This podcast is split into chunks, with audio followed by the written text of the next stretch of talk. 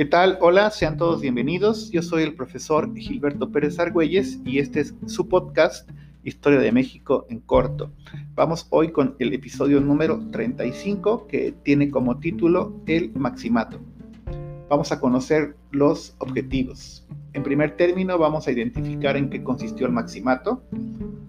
Además vamos a conocer los aspectos principales de las tres presidencias de este periodo histórico y por último, vamos a determinar algunas consecuencias del maximato.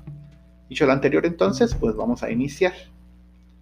Consideremos entonces que el maximato va a existir entre el periodo que va de 1929 a 1934. Y bueno, el nombre de maximato se le puso porque durante este periodo el control político de la vida nacional de nuestro país estuvo en manos del jefe máximo de la revolución, y nos referimos en este caso a Plutarco Elías Calles. Aunque él ya no era presidente de nuestro país, tenía mucha influencia en la vida política de México. Entonces, de allí el nombre de Maximato, porque al final se consideraba que el que realmente estaba gobernando era Plutarco Elías Calles. Vamos a conocer quiénes eran los presidentes, digamos, que se supone estaban gobernando México. Estamos hablando de eh, los personajes que son, en este caso, eh, Emilio Portes Gil, Pascual Ortiz Rubio y Abelardo L. Rodríguez. Serán los tres presidentes que estarán controlados, digámoslo así, por el jefe máximo de la revolución, Plutarco Elías Calles.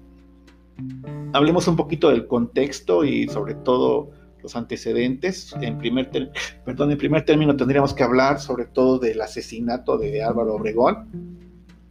Recordemos que Álvaro Obregón eh, fue presidente de nuestro país en el periodo que va entre 1920 a 1924, pero en las elecciones de 1928, pues él se postula, recién había terminado su presidencia Plutarco Elías Calles y pues sucede que intenta regresar y gana las elecciones, de hecho.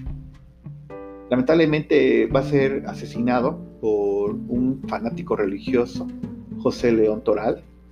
Y bueno, esto por supuesto va a marcar la inestabilidad que va a iniciar a partir de ese momento en cuestiones políticas.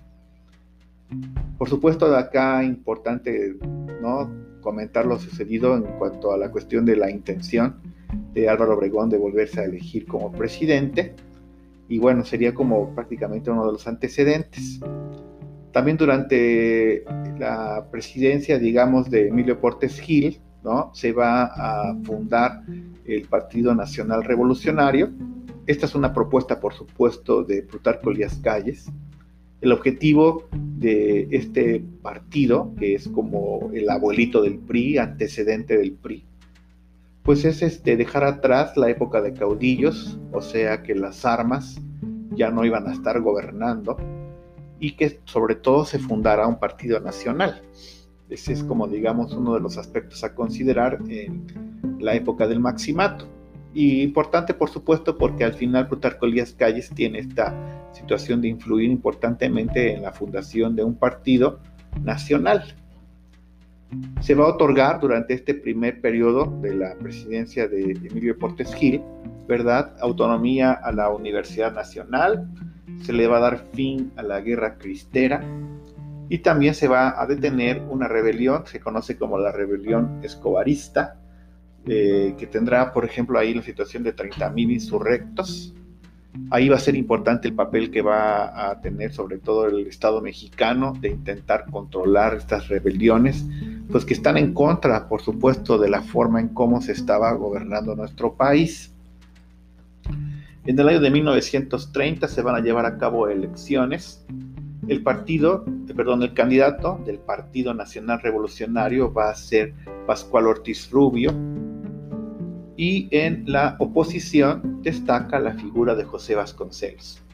Son, digamos, los oponentes, los candidatos para las elecciones de 1930 Aquí importante mencionar y comentar el caso de Pascual Ortiz Rubio, que era un embajador, o sea, era una persona que no tenía peso o influencia importante en la política nacional, obviamente es elegido por el jefe máximo de la revolución, Plutarco Elías Calles, y él lo va a traer de Brasil, estaba haciendo, era embajador en Brasil, lo trae a México para, pues, en este caso, darle la noticia que es candidato a la presidencia de la República. importante este aspecto porque al final es la forma en que Plutarco Elías tenía el control de la vida nacional.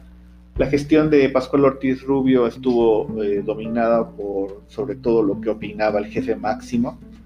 O sea, realmente lo que le interesaba a los mexicanos no era tanto la opinión de Pascual Ortiz Rubio, sino más bien lo que decía o que era lo que declaraba el jefe máximo de la revolución.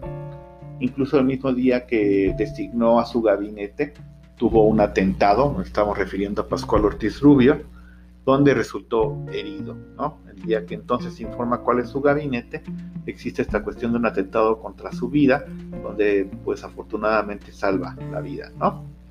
Lo anterior motivó a que Ortiz Rubio presentara su renuncia por enfermedad, lo ponemos entre comillas enfermedad, porque incluso pues al final él ya estaba un poco cansado de la situación, donde pues la gente se mofaba incluso de su figura como presidente porque se consideraba que realmente el que estaba gobernando México pues era Plutarco Elías Calles.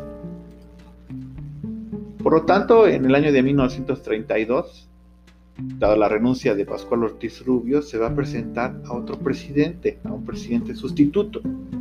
Y en este caso se va a tratar de un militar ya retirado, Abelardo L. Rodríguez, que es una persona muy cercana, por supuesto, a Elías Calles. Prácticamente se, se signa este, esta situación de presidencia interina por decisión de Plutarco Elías Calles. Y entonces la presidencia que va entre 1932 a 1934 será una presidencia, digamos, sustituta o interina, dada la renuncia de Plutarco Elías Calles. Durante este periodo de Abelardo L. Rodríguez se va a establecer una educación laica. Nos estamos refiriendo a una situación de separación entre la situación religiosa y la educación, donde entonces se va a apostar por una educación mucho más cercana a cuestiones científicas, súper importante en la época que estamos nosotros viviendo. Se va a invertir mucho, otro aspecto de esta presidencia de Abelardo L. Rodríguez, se invierte mucho en salud pública. Se va a presentar el plan sexenal, que son reformas políticas, donde por supuesto el Estado mexicano va a adquirir mayor poder entre los aspectos a destacar en este plan sexenal es la propuesta de una presidencia, de que la presidencia durara en este caso seis años. Y bueno, con esto podríamos hablar ya eh, incluso de algunas consecuencias. Habrá entonces una mayor centralización del poder ejecutivo.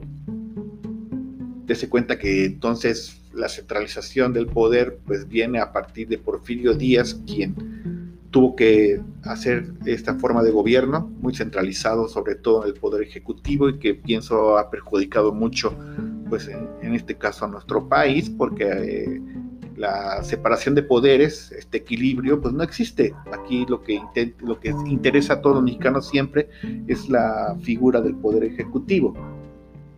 También va a haber esta consecuencia de un enfrentamiento abierto con la iglesia mexicana, ¿no? Es consecuencia del maximato también, porque recordemos que Plutarco Elías Calles con su ley, con la ley Calles, pues estaba intentando disminuir mucho el poder de la iglesia mexicana. Y también habrá, habrá también como otra consecuencia el aislamiento de Calles por parte de, en este caso, el general Lázaro Cárdenas, ¿no? Quien va a ser el que le va a dar fin a este periodo del maximato, aspectos que estaremos platicando por supuesto en el siguiente episodio. Por hoy, por el episodio de hoy es todo. Agradecemos muchísimo que nos estén escuchando, estamos muy sorprendidos con todas las personas que nos están escuchando. Y bueno, soy el profesor Gilberto Pérez Argüelles y esto fue Historia de México en corto. Nos escuchamos en el siguiente episodio. Hasta entonces, chao.